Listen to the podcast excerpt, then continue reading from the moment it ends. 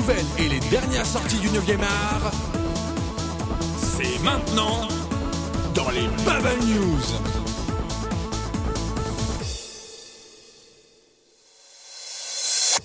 Bonsoir chers auditeurs et bienvenue dans les Bubble News, votre pastille hebdomadaire consacrée à l'actualité de la bande dessinée, qu'elle soit européenne, américaine ou asiatique. Je suis BTO et je suis accompagné de Amo. Bonsoir Amo.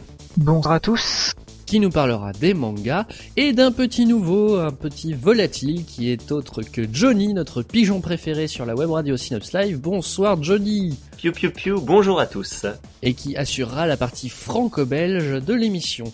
On commence tout de suite avec l'événement de la semaine côté comics qui était la première bande-annonce du prochain Iron Man 3, une bande-annonce qui promet selon certains euh, retours. Je sais pas ce que vous vous en avez pensé. J'ai pas encore jeté un œil en fait pour être franc donc euh, je me garde un peu la surprise.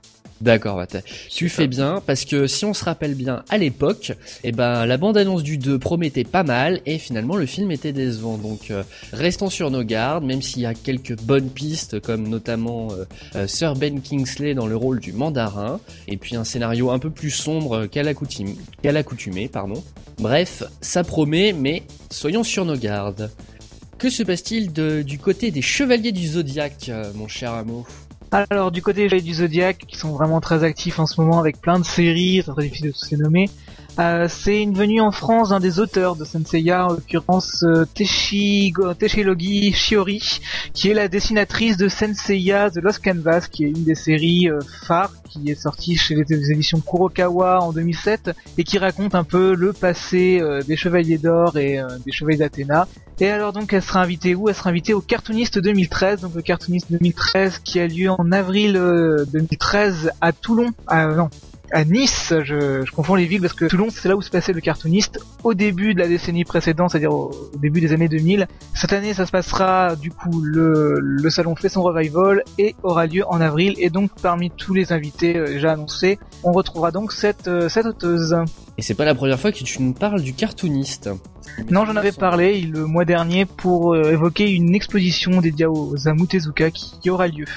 Très bien, très bien. Alors de ton côté, Johnny, tu vas nous parler d'une adaptation. Oui, une adaptation. Vous connaissez tous euh, Millennium, la trilogie de Stieg Larsson, qui été adaptée en film, en série, euh, j'en passe et des meilleurs.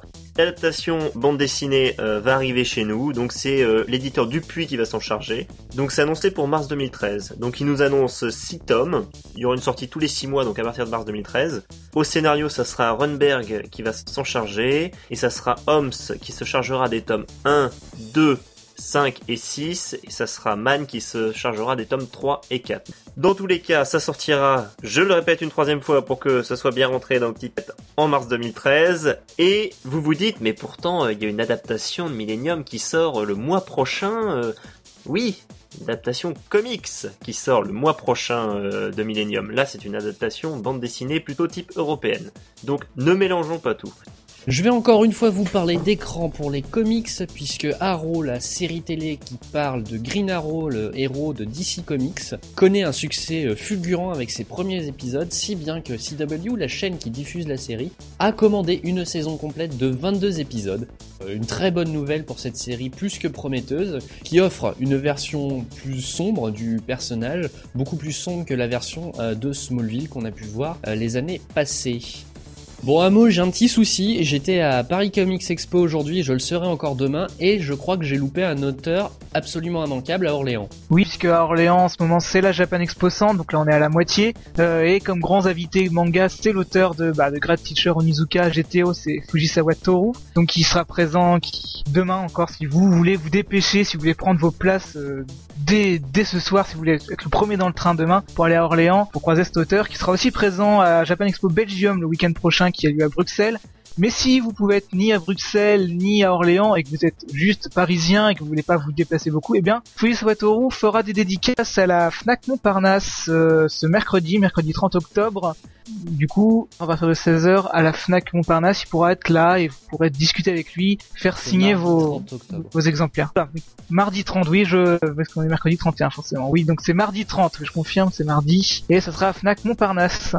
Très bien, merci beaucoup. Et enfin, une dernière news. Côté comics, c'est Indies, l'éditeur français euh, plutôt indépendant qui se spécialise dans les BD dites urbaines, qui va sortir sa propre série, qui s'appelle One It Wonder Hollywood Killer, qui sera signé au scénario par Fabrice Sapolsky, qui a déjà écrit Spider-Man Noir et Black Box, et désigné par Ariel Olivetti, à qui on voit quelques épisodes de Cable, Punisher War Journal ou de Batman.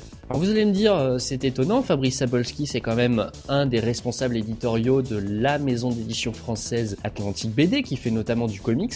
Comment cela se fait-il que Fabrice Sapolsky sorte une BD chez un autre éditeur français? Mais il s'agit simplement d'un arrangement qui a la bénédiction de Atlantique BD, qui a été conclu entre deux cafés à Japan Expo euh, cet été en juillet dernier. Donc comme quoi, certains éditeurs choisissent de travailler main dans la main pour offrir de très beaux euh, produits aux lecteurs donc du coup c'est nous, les fameux lecteurs, qui sommes les gagnants de l'histoire. Dis-moi Johnny, quelles sont les prochaines sorties franco-belges que tu conseilles à nos auditeurs? Alors, tout d'abord, je vais vous sorte d'une série qui s'achève avec un sixième volume qui est sorti. C'est la série Il était une fois en France. Le tome 6 vient de sortir, il s'appelle La Terre Promise. C'est toujours euh, de Fabien Nury et de Sylvain Vallée. La série, en gros, je vais vous résumer euh, rapidement. C'est une série historique qui euh, retrace l'histoire de Joseph Joanovici. Vous ne savez pas qui est Joseph Joanovici, peut-être C'était un ferrailleur juif d'origine roumaine qui a fait fortune pendant l'occupation allemande en faisant des affaires avec les nazis, en se lançant dans des opérations de grand banditisme. Et c'est un personnage qui a réellement existé donc et qui a eu une vie qui laisse beaucoup de zones d'ombre en fait. Il est passé de collabo à résistant, euh, héros, puis déchu. Et donc, euh, cette série raconte son histoire.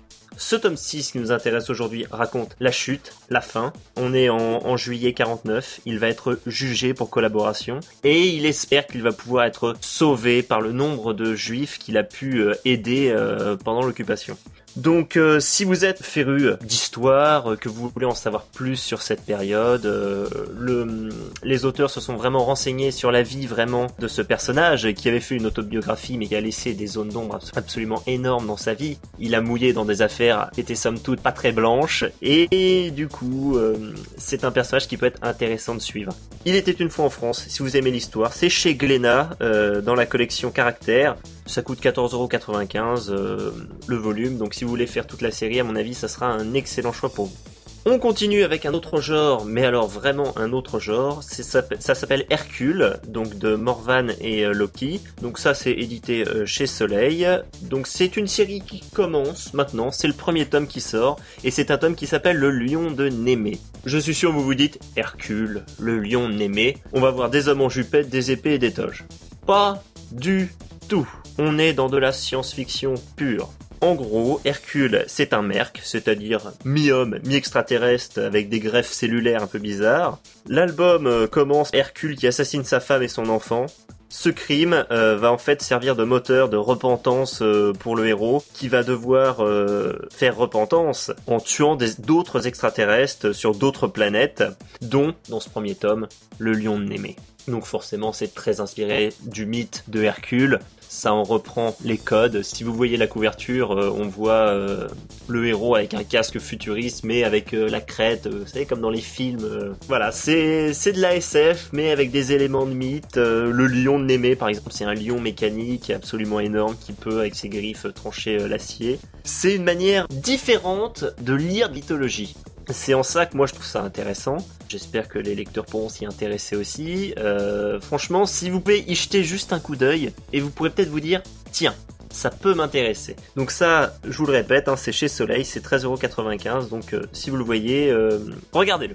Je termine avec euh, une BD chez Glénat encore, dans la collection Investigation, qui s'appelle La Contessa de Chris et Herval. Donc là, c'est le tome 2 qui sort. Dans ce tome 2 qui s'appelle Les larmes du condottière, on va suivre en fait une voleuse, toujours la même que dans le tome 1, qui euh, doit voler des objets euh, à travers le monde, des objets d'art. Scénario somme toute assez original, hein, on en a déjà vu euh, des milliers des cents cela. A une jolie couverture, c'est une jolie, c'est très glamour, c'est classe. Et dès que je l'ai ouvert, en fait, euh, dès que j'ai regardé un peu les, graphismes, je trouvais ça très simple. Le, je trouvais que la colo était pas optimale. Vraiment, ça m'a repoussé. C'est un aspect qui m'a repoussé, en plus du scénario que je trouvais peut-être un peu, un peu bateau. Rien qu'en lisant le pitch, on se dit, c'est un peu simpliste. Voilà, ça c'est pas vraiment... Euh... Au premier abord, je vous la conseillerais pas celle-là. Si vous avez le tome 1 que vous avez aimé, pas de souci, allez-y, euh, c'est euh, c'est grosso modo la même chose. Si vous n'êtes pas trop amateur du genre, feuilletez-le avant de l'acheter pour vraiment être sûr de votre choix. Si vous êtes sûr de votre choix, c'est 11,50€ et je vous souhaite une bonne lecture. Amo, de ton côté, pour les mangas. Alors du coup, je vous annonçais tout à l'heure la venue en France, enfin, si vous le saviez pas déjà, de Fujisawa Toru, qui, est, décidément son éditeur phare, Pika, euh, a donc décidé de, de, surfer un peu sur sa venue en sortant en France un manga qu'il a écrit et réalisé en, en 2006 au Japon, qui n'a duré que deux tomes, mais enfin, qui a fait son petit chemin et qui arrive enfin en France, c'est Révérende D, c'est en deux tomes, donc c'est chez Pika Edition, c'est 6,95€ le tome, et pour l'instant juste le premier tome est sorti, le second sortira en fin d'année. Euh, Qu'est-ce que raconte euh, Révérende Eh bien, Révérende raconte l'histoire euh, d'une jeune lycéenne qui s'appelle Yui, et qui se découvre en fait des, pouvoirs télékinésiques, et ces pouvoirs télékinésiques l'aident un peu à participer à des sortes de chasse aux monstres qui, a, qui se baladent librement dans Tokyo, mais invisibles aux yeux des, des non-élus, on va dire ça. Et euh, en plus d'elle, elle sera aidée dans cette quête par euh, deux mystérieux révérends qui sont tous deux accompagnés de petits cochons. Ces petits cochons ont la petite particularité de pouvoir se transformer en armes, ce qui est assez pratique pour la chasse euh, aux monstres divers et variés. Donc c'est sorti cette semaine chez Pika, c'est révérendé, donc c'est par Fujisawa Toru, l'auteur connaît aussi donc comme j'ai dit tout à l'heure pour GTO, et euh, bah, c'est 6,95€ le tome. Euh, ensuite, dans les autres sorties, il me semble que Papillal a parlé il y a deux semaines du tome 21 de Soul qui est sorti chez Kurokawa euh, bah, à la mi-octobre. Cette sortie s'accompagne également du spin-off de Soul qui s'appelle Soul Note, qui est par, toujours par le même auteur, donc Atsushi Okubo, et qui est toujours chez le même éditeur français, toujours chez Kurokawa, toujours au même prix, donc 6,95€. Et euh, Soul Note, en fait, euh, reprend, on repart un peu dans le passé de, de Soul parce que là, actuellement, tous ceux qui lisent le manga français savent que c'est super tendu, c'est vraiment euh, super stressant, là tout le monde est à moitié cinglé, euh, tout est à moitié sombre. Solitaire Note repart un peu quelques mois avant tous ces événements et en fait raconte l'histoire de trois élèves euh, de l'école de l'école pour Shinigami Shibuzen bah, qui découvrent un peu l'univers de Solitaire et en soi en fait c'est surtout une occasion pour l'auteur de pouvoir ressortir des histoires un peu plus légères et surtout de développer encore plus son univers. Euh, Note est vraiment à déconseiller à ceux qui n'ont pas lu Solitaire parce que ça, ça, fait aucun effort pour essayer d'être abordable et euh, bah, ceux qui kifferont solitaire qui feront certainement solitaire Note qui même change complètement de propos, enfin ça, on, change complètement de style, mais euh, mais ça reste très intéressant. Donc euh, voilà, donc chez, chez Kurokawa le tome 1 de solitaire Note, pour l'instant deux tomes sont sortis au Japon, mais ça c'est publié en même temps que la série, donc on sait pas encore combien de tomes ça va durer.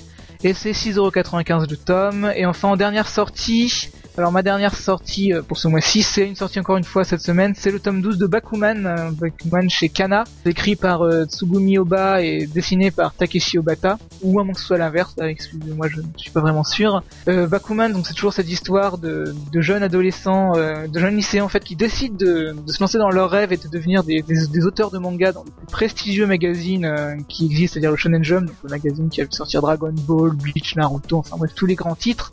Et donc dans ce tome 12 de Bakuman, et eh ben on continue toujours ces petites histoires, euh, on continue à les voir avancer dans, le maga dans la rédaction du magazine, on les voit tenter de nouveaux projets, on les voit échouer face à de nouveaux rivaux. Enfin voilà, ça reste toujours extrêmement dense, c'est toujours euh, les tomes de Bakuman, c'est toujours beaucoup beaucoup de texte et euh, bah, c'est toujours super passionnant à lire, donc c'est une bonne sortie de cette semaine. Donc voilà, Bakuman tome 12, donc scénarisé par Tsugumi Oba et écrit par Takeshi Obata et c'est édité chez Kana, donc le prix c'est là encore la moyenne du manga, donc environ 7,45€. Donc voilà pour moi. De mon côté, pour les comics, je vais commencer par quelque chose de difficilement conseillable puisque ça coûte quand même 75 euros, mais je vais le faire. Il s'agit de Marvel Absolute Civil War chez Panini. Ça regroupe en 480 pages la maxi-série de Mark Millar et Steve McNiven qui voit les super-héros Marvel divisés autour de deux idéologies, celle du camp de Iron Man pour l'enregistrement des super-héros, euh, pour euh, les attaquer en cas de, gros dégâts, euh, pour engager leur, leur, leur, responsabilité. Et le camp de Captain America qui est totalement contre cette idée de recensement, qui, veut des super-héros libres d'agir comme bon leur semble, surtout quand il s'agit d'agir pour sauver les gens et assurer la sécurité des citoyens qui, eux, n'ont pas de pouvoir ou pas de capacité extraordinaire. Vous aurez aussi droit aux épisodes annexes des séries de Spider-Man et de Captain America, ainsi que euh, un récit bah, que je vais pas raconter, euh, mais qui se situe après la fin de l'événement et qui a quand même bouleversé pas mal de monde à son époque. Donc ça coûte 75 euros. Il y a donc comme j'ai dit Mark Millar au scénario de la maxi série, mais il y a aussi John Michael Straczynski, Brian Michael Bendis, Ed Brubaker euh, pour les scénaristes et pour le dessin Steve McNiven, Ron Garney, Mike Perkins et Alex Maliv. Je vais continuer très rapidement avec euh, la sortie du tome 1 de Swamp Thing chez Urban Comics dans la collection Décès Renaissance. 168 pages pour 15 euros qui voit les 7 premiers euh, numéros de la nouvelle série des New 52 de Swamp Thing. Swamp Thing, c'est pas n'importe quel personnage de l'univers DC, c'est un personnage plutôt horrifique. C'est la créature des marais qui hante le bayou et s'oppose à des forces surnaturelles et qui est euh, la représentation, l'incarnation de la nature. Son alter ego, le Dr Alec Holland, était débarrassé du monstre et il semblerait que Something veuille revenir euh, vers Alec Holland et euh, à nouveau euh, agir pour le bien de la planète. Enfin, c'est ce qu'on pense, hein, parce qu'à la base, est quand même un peu gentil le Swamp Thing. C'est sur un scénario du brillant Scott Snyder et sur un dessin du non moins talentueux Yannick Paquette, canadien de son état.